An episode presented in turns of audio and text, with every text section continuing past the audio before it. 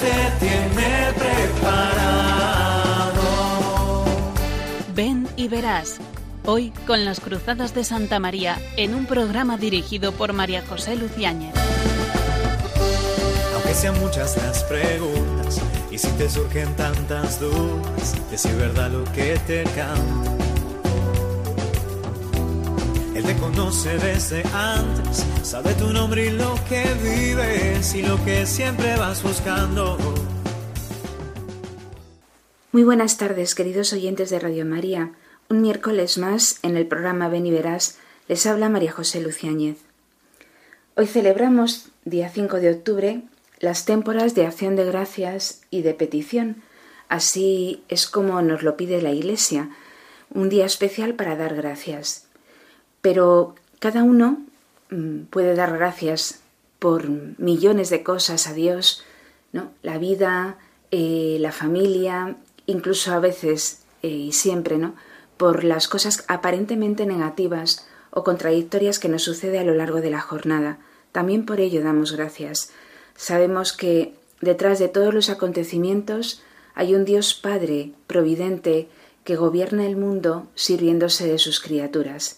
Y gobierna también mi vida. Yo no soy dueño de mi vida. Pero también vamos a aprovechar en este programa para dar gracias por el mes en el que nos encontramos, el mes del Rosario. Y el rosario es esta oración predilecta de San Juan Pablo II y debe ser la oración predilecta de todo cristiano, de todo creyente. No dejemos de recurrir a María, pero también es el mes de las misiones y como ocasión de la Jornada Mundial de las Misiones el domingo del Domund del 2022, el Papa Francisco ha escrito un mensaje que se titula Para que sean mis testigos que está tomado de los Hechos de los Apóstoles, capítulo 1, 8.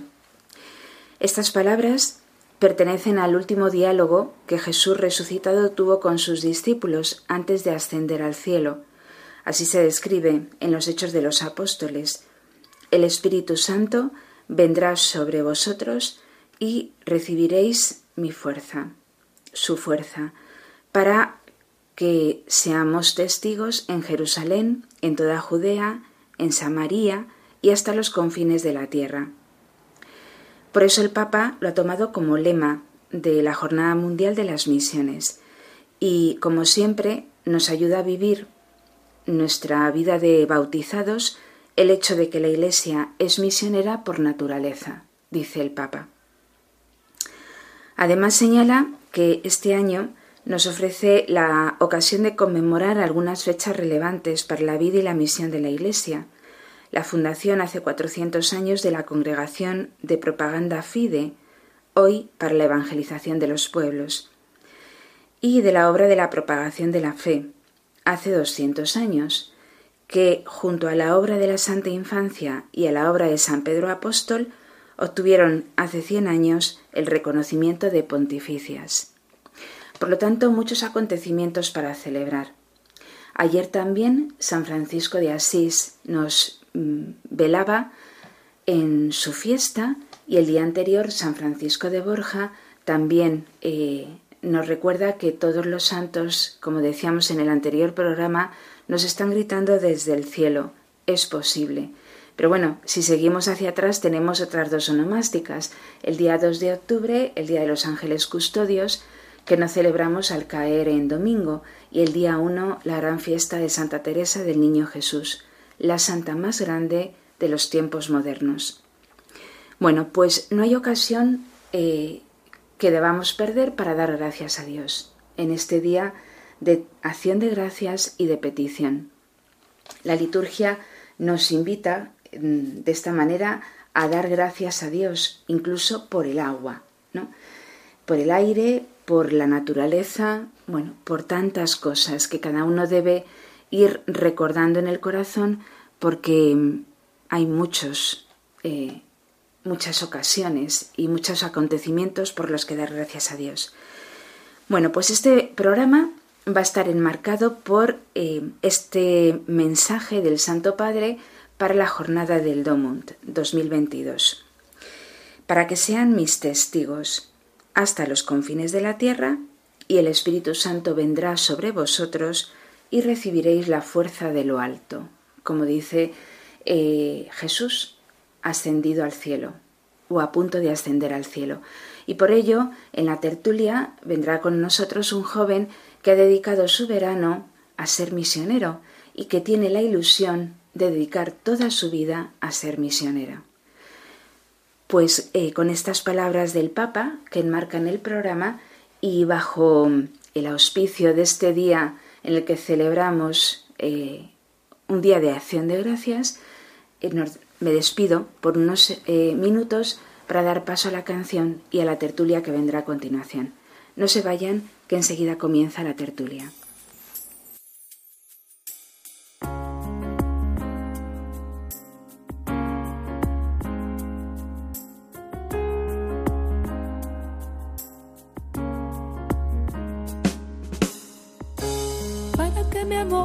sea un sentimiento, tan solo un deslumbramiento pasajero.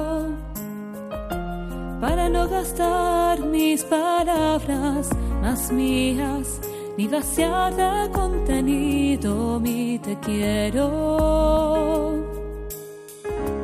Quiero hundir más hondo mis raíces en ti y cimentar en solidez este mi afecto.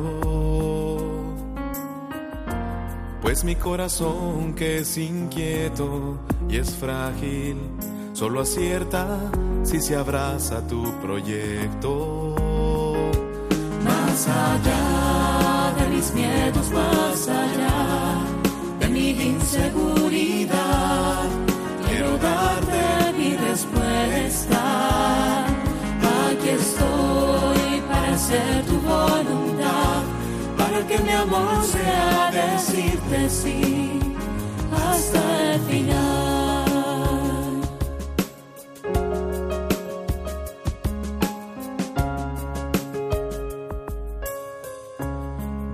Comprender, Señor, tu amor tan puro, amor que persevera en cruz, amor perfecto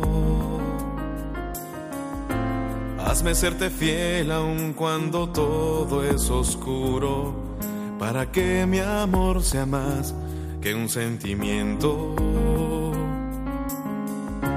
No sé las palabras ni en las promesas, donde la historia tiene su motor secreto. Solo es el amor en la cruz madurado el amor que mueve a todo el universo. Más allá de mis miedos, más allá de mi inseguridad,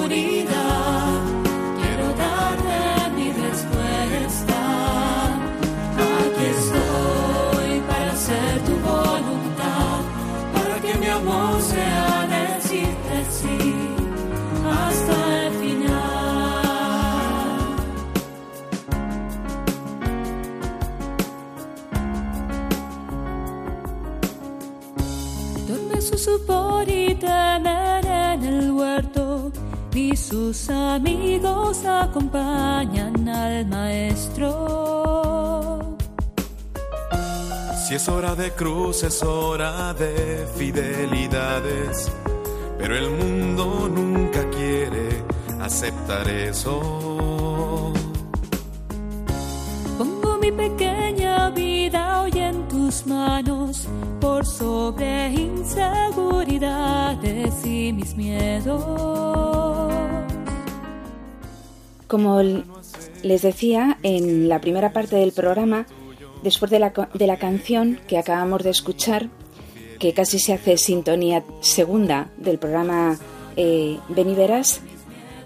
y vamos a tener una breve tertulia en torno al tema de las misiones, dado que el Papa Francisco con motivo de la Jornada Mundial de las Misiones, había elaborado un mensaje que es muy enjundioso. Y como ya les dije, pues tendríamos con nosotros un misionero. Mm, sigue con ustedes María José Luciáñez y tengo el gusto de tener a mi lado a un tertuliano tertuliano eh, que se ha sido casi en el programa. César, muy buenas tardes. Buenas tardes, ¿qué tal? Muchas gracias. Eh, preséntate, César, para que te recordemos. bueno, yo soy César Palacios, soy estudiante de doctorado de microbiología en la Universidad Autónoma de Madrid y sí, he venido tres veces al programa y siempre eh, pues encantado de venir. Así que muchas gracias de nuevo, María José. Bueno, muchas gracias. Bueno, he empleado la palabra tertuliano, ¿no? Que, que quizá nos recuerda al emperador, pero bueno, es porque estamos en un ambiente un poco de broma. Eh, ya conoces el mensaje del Papa para la Jornada Mundial de las Misiones y dice el documento que los misioneros, los testigos, aquellos que, que se implican en la misión, deben ser constituidos eh, tales, es decir, testigos, misioneros, por gracia. Mm, yo quería que nos contaras, eh, bueno, cómo ha sido tu misión, a qué te has dedicado este verano y cómo fue la preparación espiritual para la misión, antes, durante y después.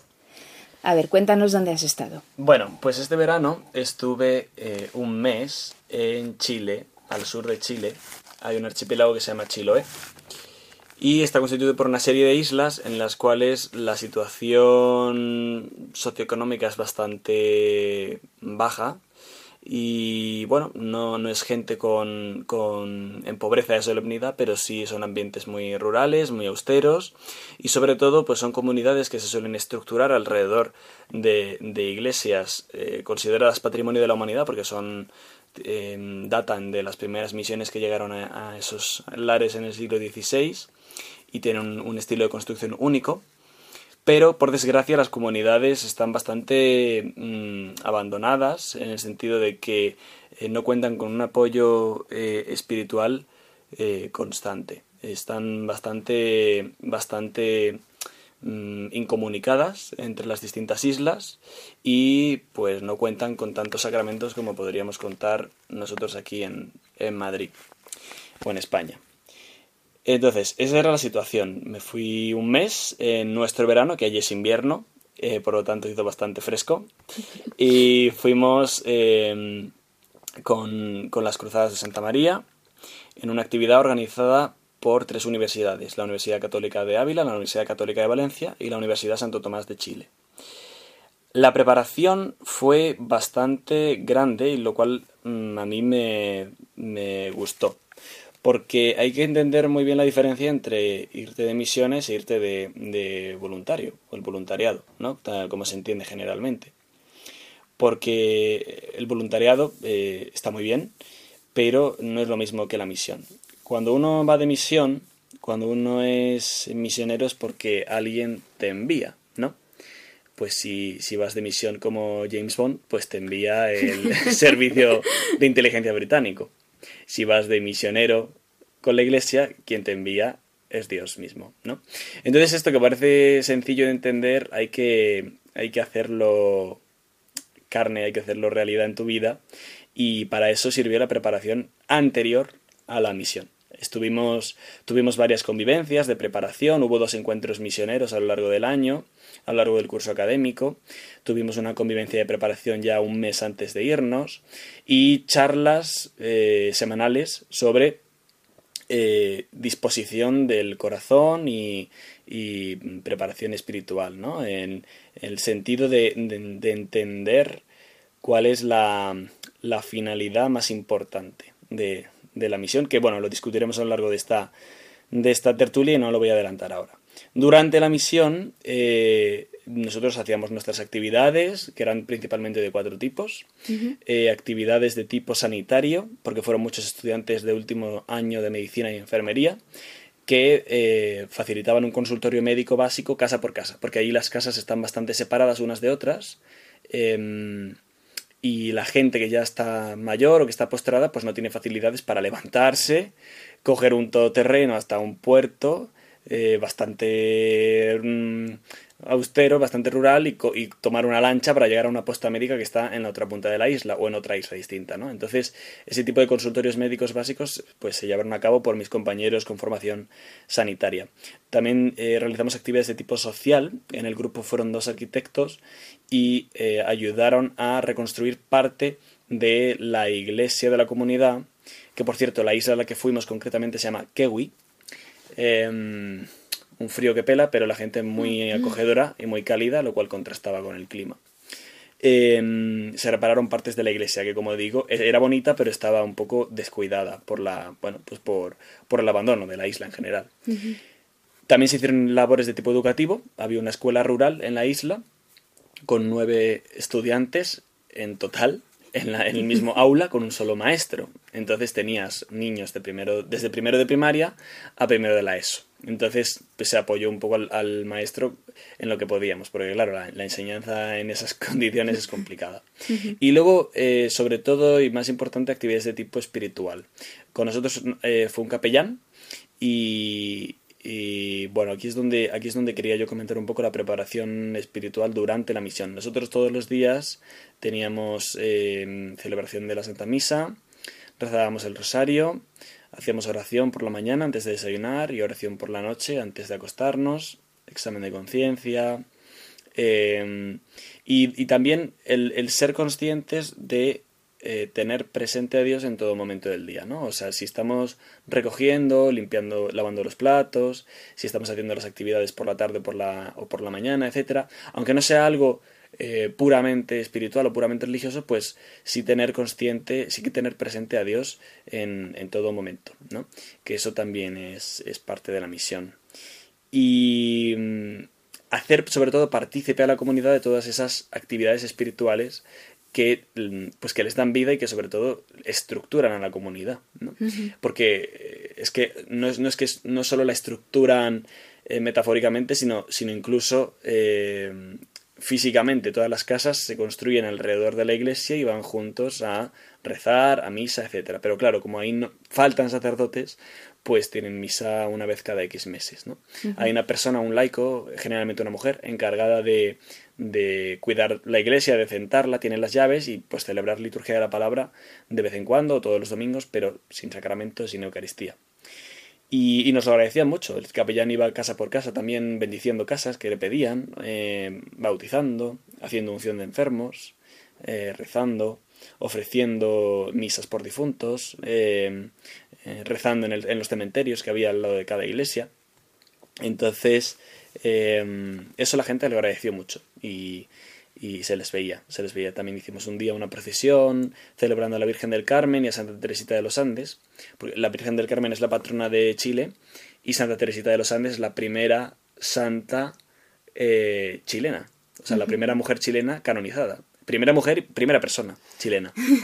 Eh, sí. porque fue la, primera persona chilena en ser canonizada. Luego ya vino otro, otro hombre, eh, San Alberto Hurtado, que es un jesuita también chileno y canonizado. El segundo. Y, esa fue la preparación durante. La preparación después no era algo tan reglado, por así decirlo. No era, no era, no era el sentido de estar reuniéndonos. Sí es verdad que tuvimos una convivencia de, pues, de vuelta, ¿no? de la misión ya después del verano. Pero la preparación después corrió un poco a cargo de cada uno en el hecho de ser conscientes de que mm, la misión es una especie de burbuja en la que todos estábamos encantados, a pesar de pues del frío, de las incomodidades, etcétera, todos estábamos muy felices. Era una felicidad eh, radiante, la verdad. Eh, muy sencilla, pero, pero muy bonita. Y la preparación de después es ser conscientes de que eh, la misión no acaba en las fronteras de otro país, sino que trasciende esas fronteras y sigue aún más especialmente en el interior de las nuestras. Y hay que sobreponerse un poco a esa tristeza, a esa melancolía, a esa querer quedarse a vivir en esa isla para siempre y volver a la rutina del día a día, que no es tan atractiva, pero que sí necesita de misioneros igual que en una, en una isla perdida en Chile. Bueno, parece César que, que has vivido de plena, eh, de primera mano eh, el mensaje del Papa para la Jornada Mundial de las Misiones, porque es que has ido diciendo justo lo que el Papa ha ido diciendo. Entonces, eh, eso lo has vivido en primera persona, ¿no?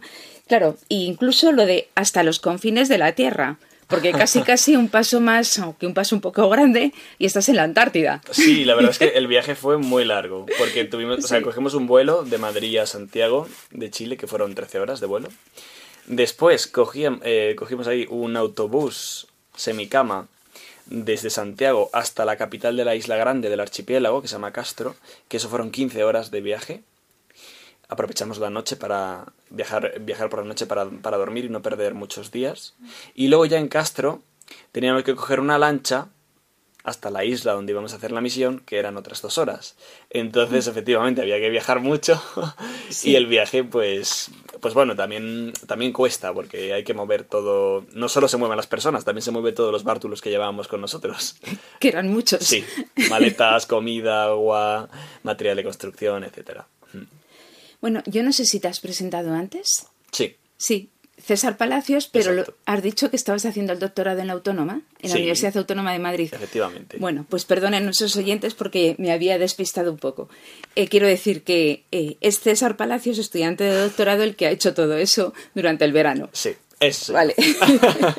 Muy bien. Bueno, y creo que queda claro, y a mí me gusta mucho ese detalle de que la identidad de la Iglesia es evangelizar. Ahora, dice el Papa, eh, dice, hay que fijarse en un aspecto, porque Jesús lo dice, la frase de, los Hechos de los Apóstoles que toma el Papa como, como título de este mensaje es para que sean mis testigos, ¿vale? Eh, entonces lo dice en plural.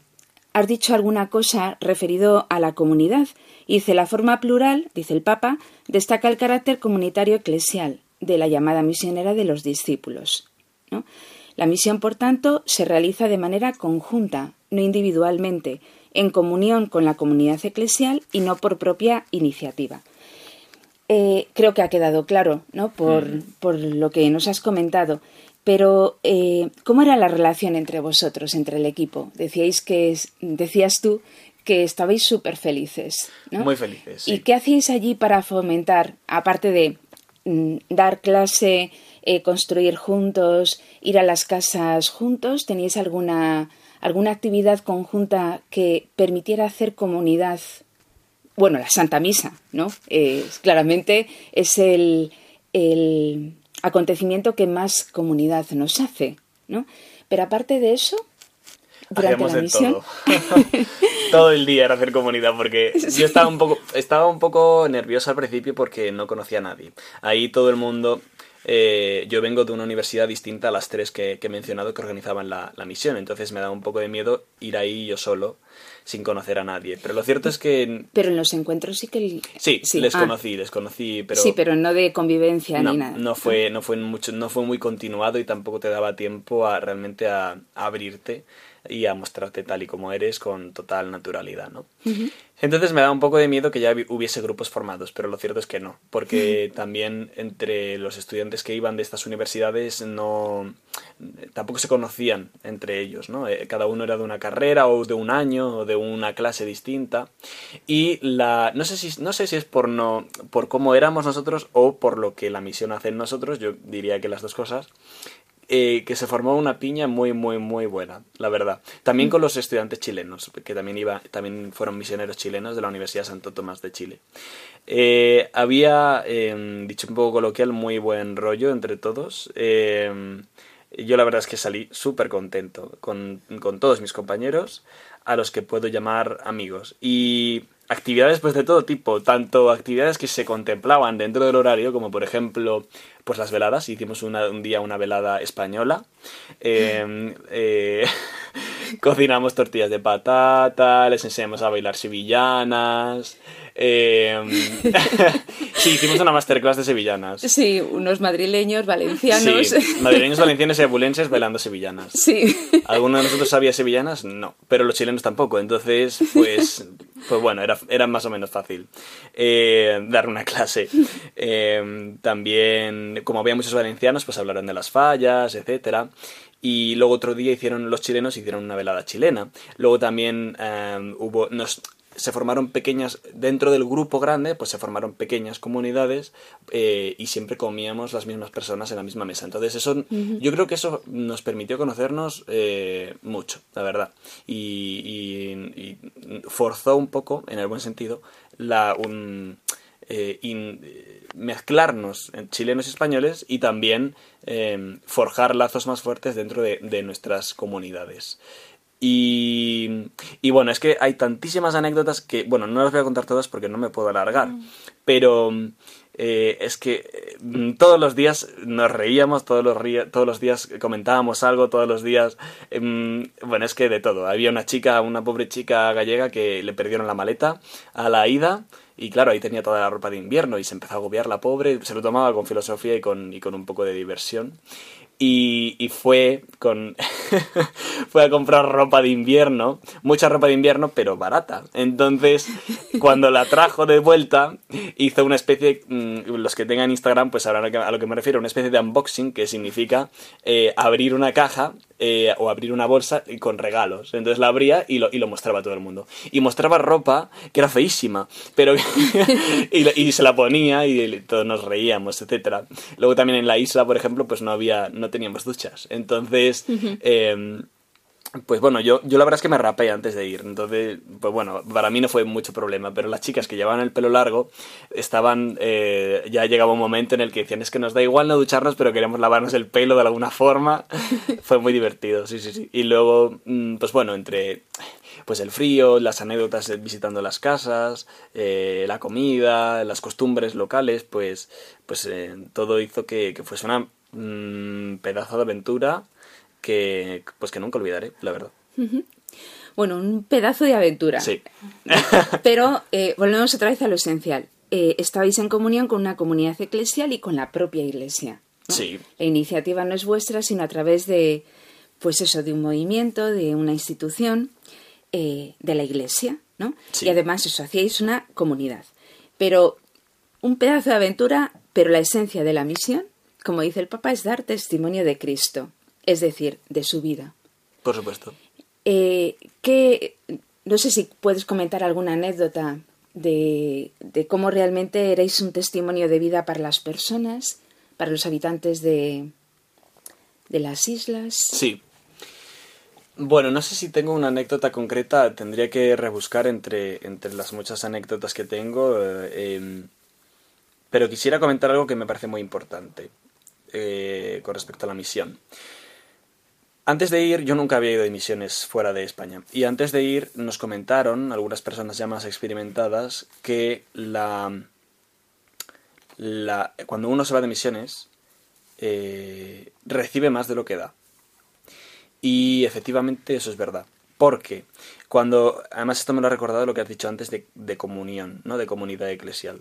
Porque la comunidad de misión no está formada únicamente por los que nos llamamos misioneros, sino que me atrevería a decir que también por la gente a la que hemos ido a ayudar, porque al final no solo hacemos misión en la comunidad de la isla de Kewi en Chile, sino que los habitantes de la isla de Kewi también hacen misión en nosotros. Y esto me parece que es muy importante, porque cuando uno va cuando uno va de misión, eh, tiene la necesidad, sobre todo, bueno, eh, un poco también tenemos esta mentalidad aquí en Occidente de hacer, hacer, hacer, hacer, hacer, ¿no? De querer salvar el mundo, de querer construir un colegio, de querer construir muchos, muchos hospitales, de sanar a mucha gente, de hacer de todo, de todo, de cambiarle la vida a la gente.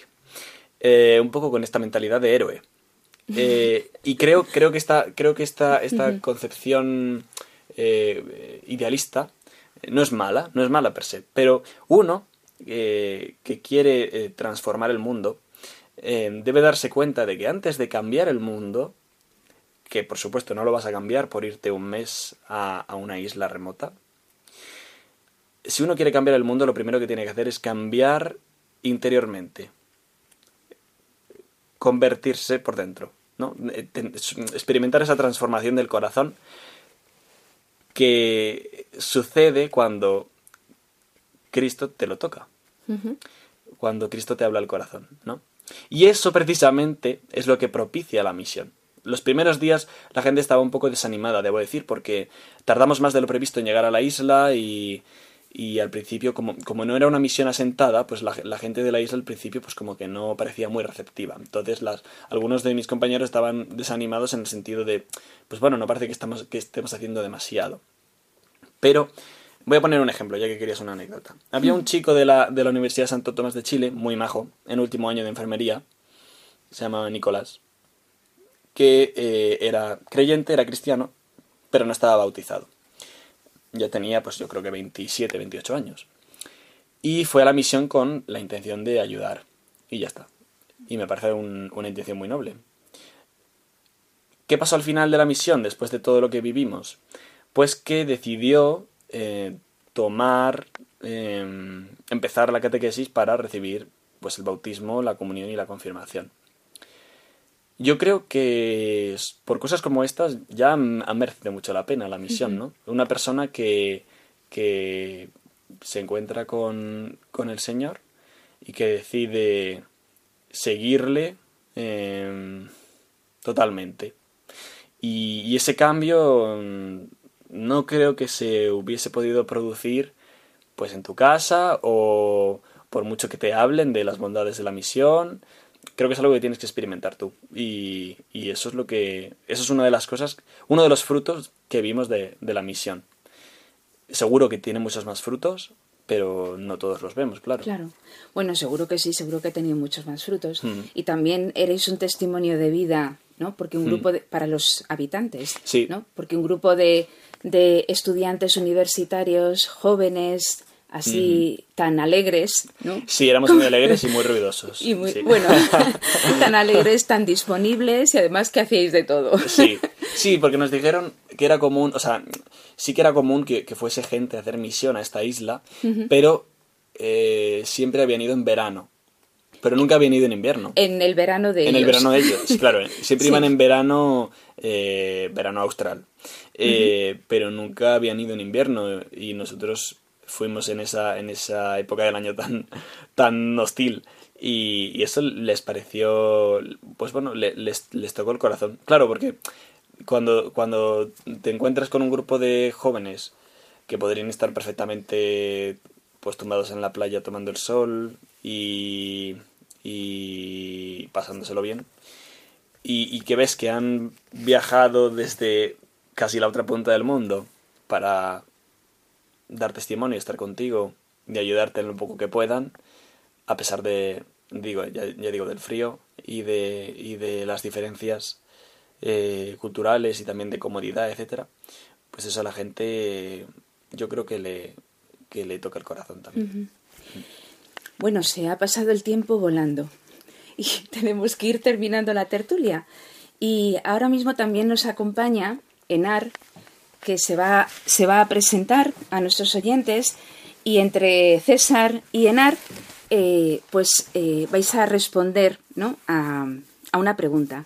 Eh, es si habéis experimentado, como dice el Papa, la fuerza del Espíritu Santo en la misión y Enar en otra misión. A ver, Enar. Hola, buenas tardes. Soy Enar González, soy técnico de laboratorio en el Centro Nacional de Biotecnología. Trabajo con César en el laboratorio y pues sí, eh, yo creo que solo es eh, a través de la fuerza del Espíritu Santo cuando somos capaces de, al igual que César y sus compañeros, salir de nosotros mismos, dejar nuestras comodidades y salir al encuentro de aquel que necesita a Cristo, porque no hay duda que nosotros también aquí en la vida diaria eh, conocemos a mucha gente que, que, está alejada de Dios, que, que no conoce a Cristo.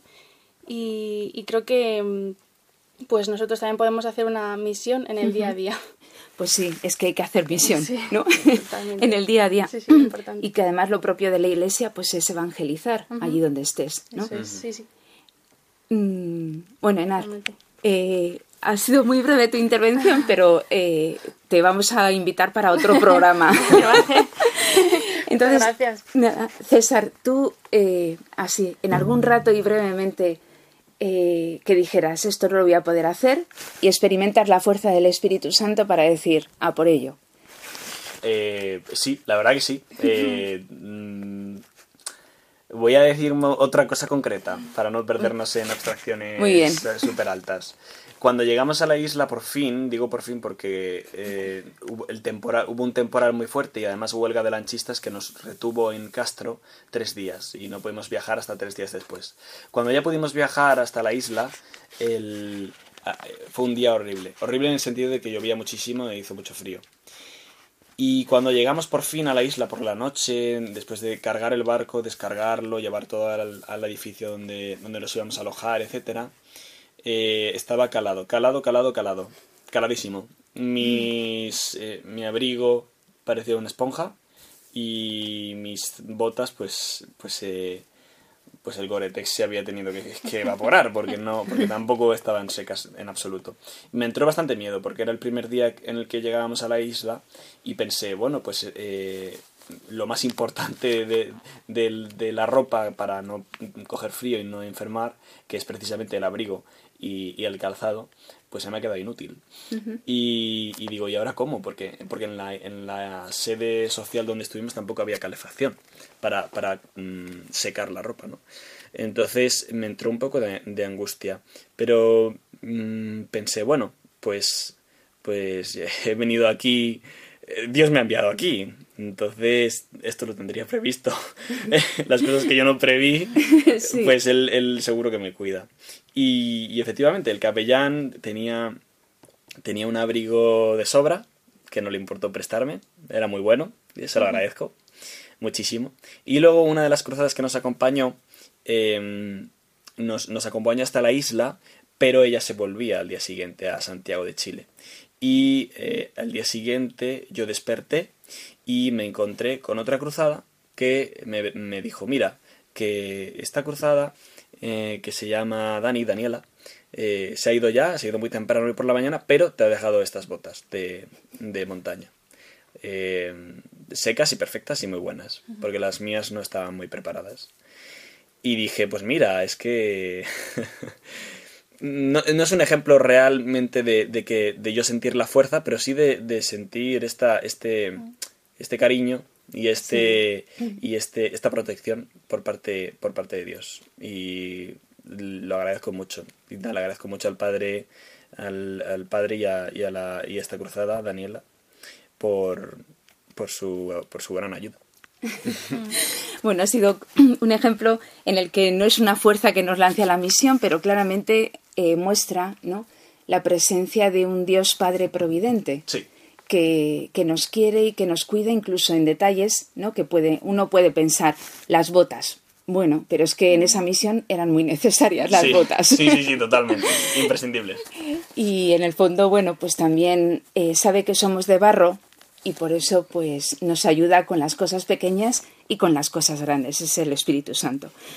Bueno, pues el Papa termina, ¿no? Eh, bueno, no termina, sí, pero dice casi al final que sigue soñando con una iglesia totalmente misionera.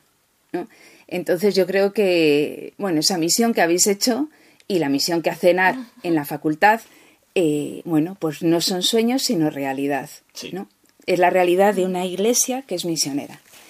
Bueno, pues muchísimas gracias, César. Muchas gracias, Enar. Gracias. y os invitamos para otro programa. ¿Vale? Muy bien.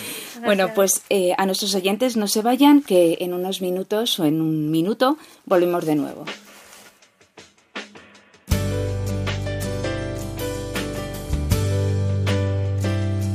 Señor, toma mi vida nueva antes de que la espera desgaste años en mí. Estoy dispuesto a lo que quieras, no importa lo que sea, tú llámame a servir. Llévame donde los hombres necesiten tus palabras, necesiten mis ganas de vivir donde falte la esperanza, donde todo sea triste simplemente por no saber de ti.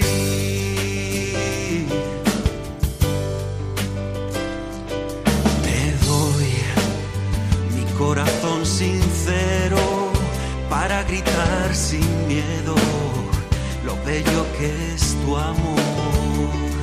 Señor, tengo alma misionera, condúceme a la tierra que tenga sed de Llévame donde los hombres necesiten tus palabras, necesiten mis ganas de vivir.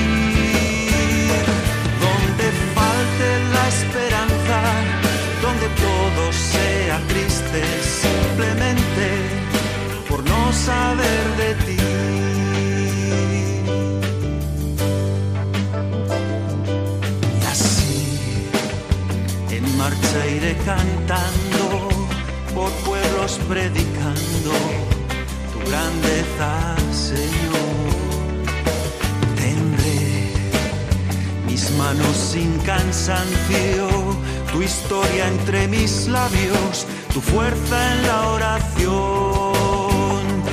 Llévame donde los hombres necesiten tus palabras, necesiten mis ganas de vivir.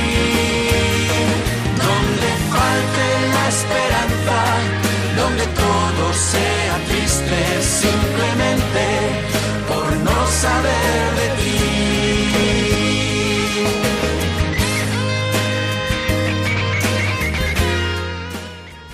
Con esta canción, Alma Misionera, concluimos la segunda parte del programa Ven y Verás. Les habla María José Luciáñez y hemos tenido una tertulia sobre la experiencia misionera de César Palacios y la urgencia, como nos decía Enar González, de ser misioneros aquí, en Europa.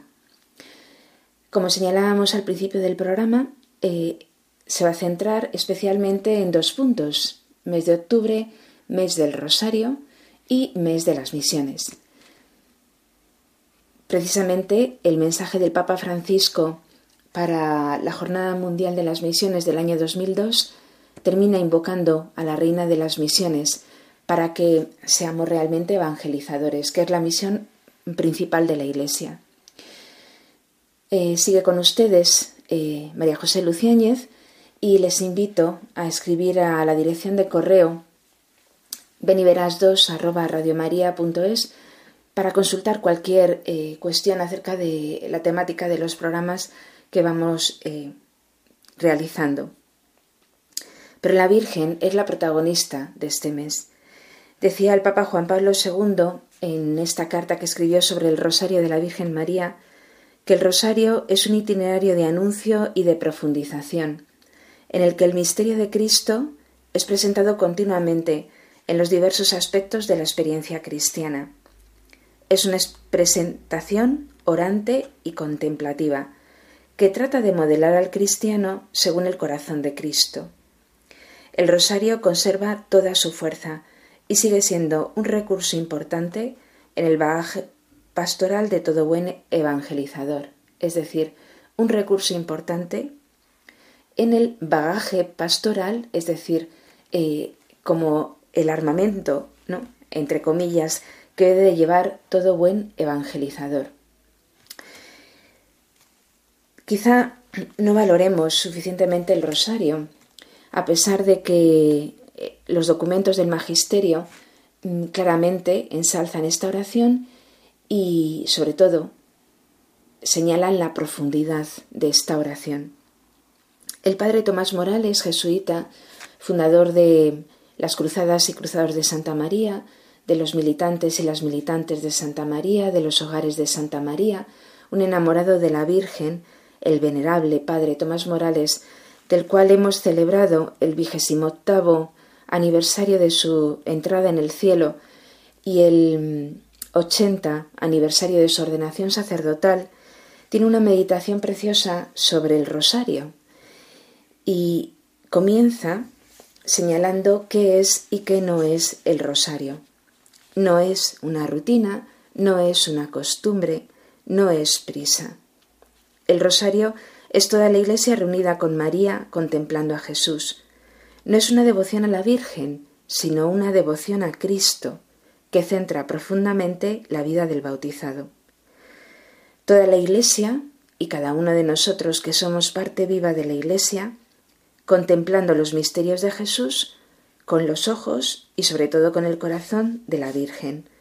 No es una mecánica repetición distraída o con rutina o con prisa de 50 Ave Marías.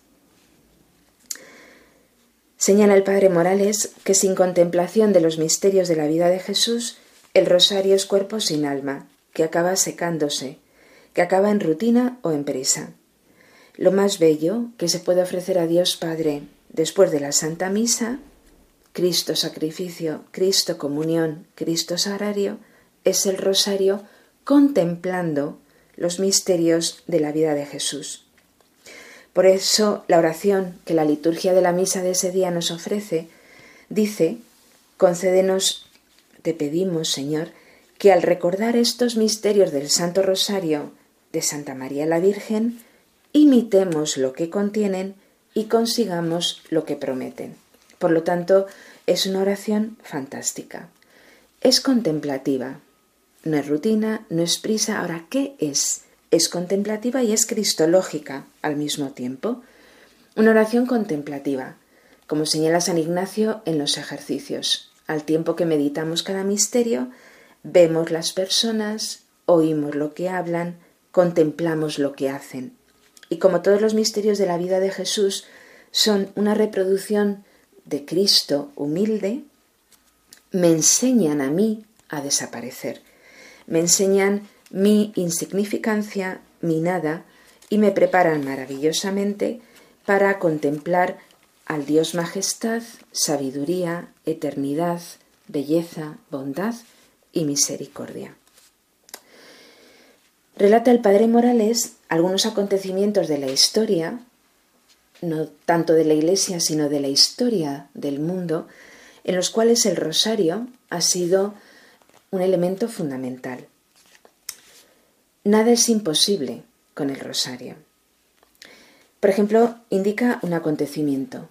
Napoleón contempla un día un cuadro de Felipe II atribuido a, Pantoja. Imponente, majestática, casi hierática, se presenta a sus ojos la figura del rey. El capitán del siglo observa entre los dedos de la mano izquierda del monarca Felipe II las cuentas de un rosario. Fue lo que más le impresionó a Napoleón. Según cuentan, pasó una hora en silencio delante del cuadro. Genial estratega no acaba de comprender cómo Felipe había ganado tantas batallas con un arma tan sencilla.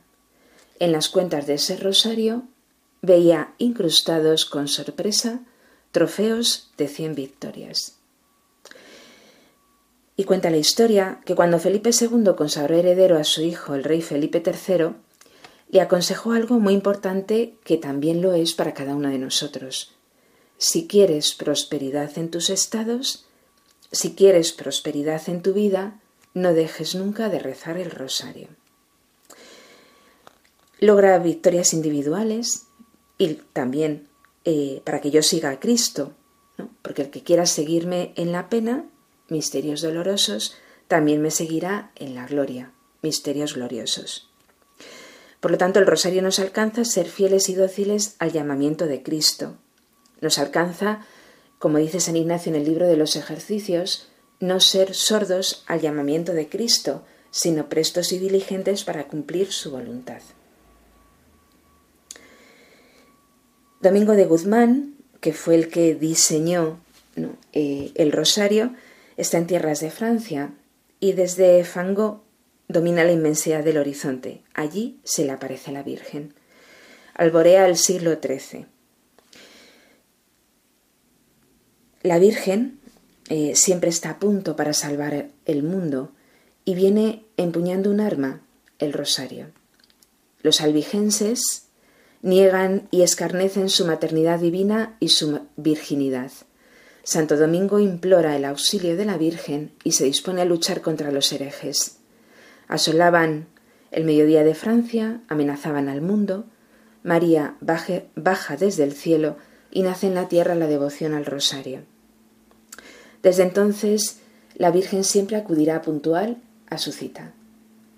Otro acontecimiento histórico que precisamente tiene lugar el 7 de octubre, de 1571.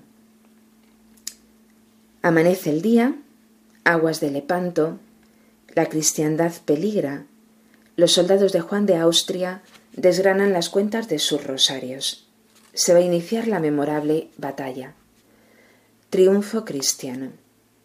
San Pío V instituye la fiesta de Santa María del Rosario en acción de gracias por la victoria. Al pie del cuadro que representa esta victoria en el Palacio del Duque de Venecia está esta inscripción. Ni fuerzas, ni armas, ni capitanes. María del Rosario es quien ha alcanzado la victoria. Años adelante, Carlos VI derrota a los turcos en Hungría y levanta el asedio de Corfú, mientras los cofrades del Rosario en Roma y otras ciudades invocaban a María.